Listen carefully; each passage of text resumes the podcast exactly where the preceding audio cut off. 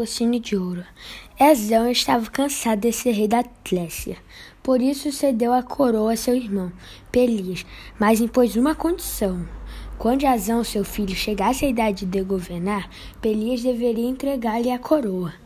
No entanto, quando Jazão se tornou adulto, Pelias recusou-se a renunciar ao trono. Você é muito experiente, eu disse ao sobrinho.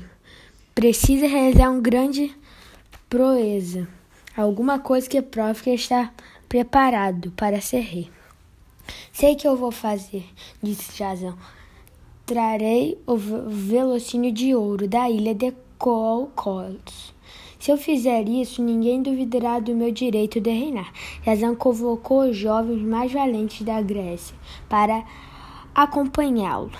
Alguns também se tornaram heróis legendários, como por exemplo Teseu, Ofel e Hércules.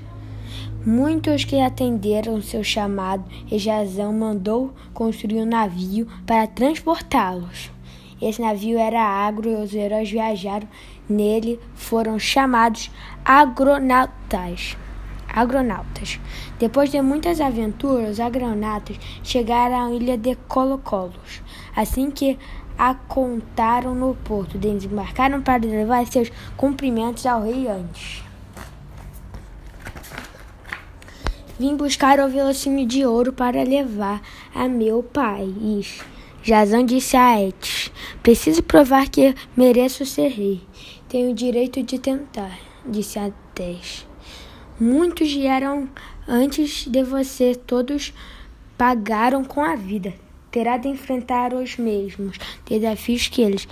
Em um estábulo há dois touros que soltam fogo pelas ventas, casos de bronze. Sua primeira tarefa será atrelar eles, os dois a um arado a semear os dentes do dragão. Não tenho medo, disse Jazão. Vencerei todos os desafios que me forçaram apresentados os habitantes de Colo-Colos aglomerassem nas encostas das montanhas para assistir à proeza de Jazão. Os argonautas terminaram pelo companheiro, mas não podiam ajudá-lo, pois sabiam que ele teria de enfrentar a tarefa sozinho. Os touros seguraram agitados, rasgando o chão com os chifres, queimando o capim com seu bafo de fogo. Seus casacos de metal estavam nas pedras, levando numas as mãos um punhado de cereal. Jazão avançou para ele, falando uma voz suave e tranquila. Quando os touros se aproximaram, farejaram o cereal, o rapaz começou a afagá-los atrás das orelhas. Os touros pararam de bufar e pistolear e permitiram que Jazão lhes colocasse a canga. E logo os touros estavam puxando o ar através do campo, seguindo o comando de Jazão, como se fossem bois mais mansos do mundo. Os agronautas povo de Colo-Colo davam vivas a Jazão antes de se aproximar-se dele. Ele entregou um saco de couro. Passou pela primeira prova, disse o rei. Agora vem, segunda. Está disposto a semear os dentes do dragão? Estou, disse Jazão, pegando o saco e se preparando para começar. Mas de repente, uma voz gritou: Pare! Era Media, filha de Ateis.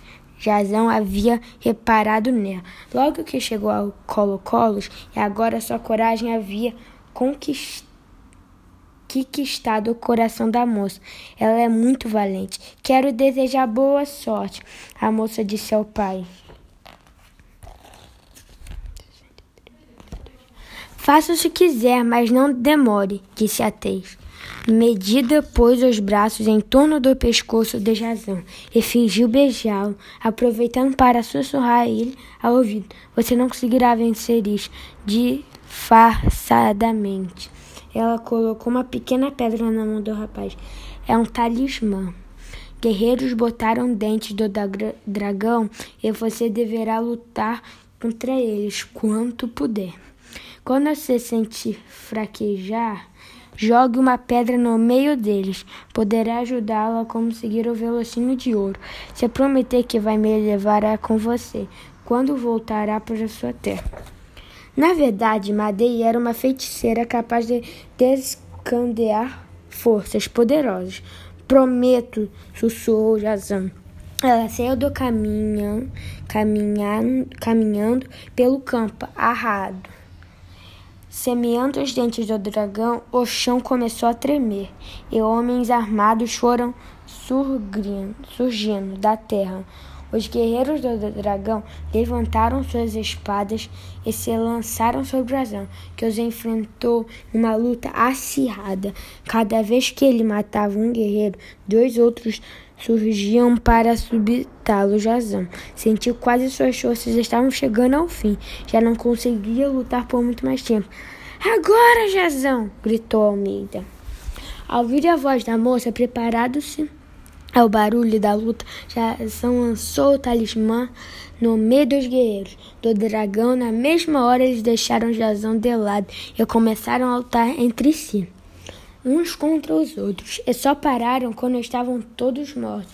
Agora só falta uma prova, disse Ateis. De manhã você vai enfrentar o dragão para tentar tomar dele o venço de ouro. Madeira, no entanto, tinha outros planos. No meio da noite ela fosse ter com Jazão. Não espere até de manhã, ela o advertiu. Meu pai não permitirá que você vá embora daqui e sem a minha ajuda você terá pouca chance de vencer o dragão.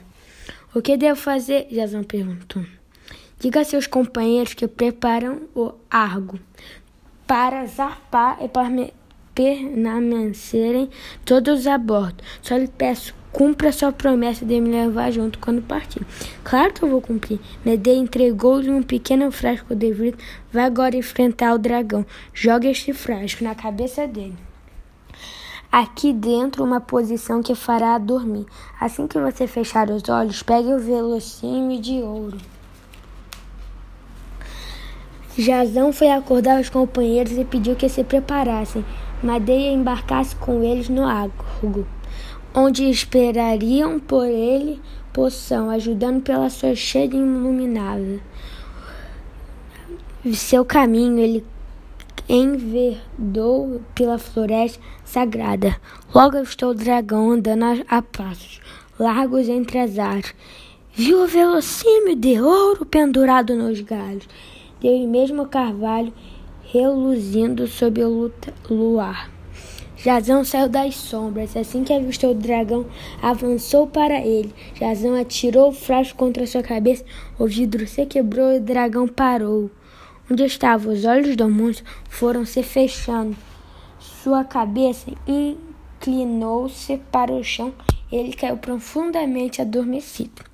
Jazão arrancou o velocímetro de ouro da árvore, colocou sobre dentro do navio. Imediatamente os argonatos levaram, levantaram a âncora.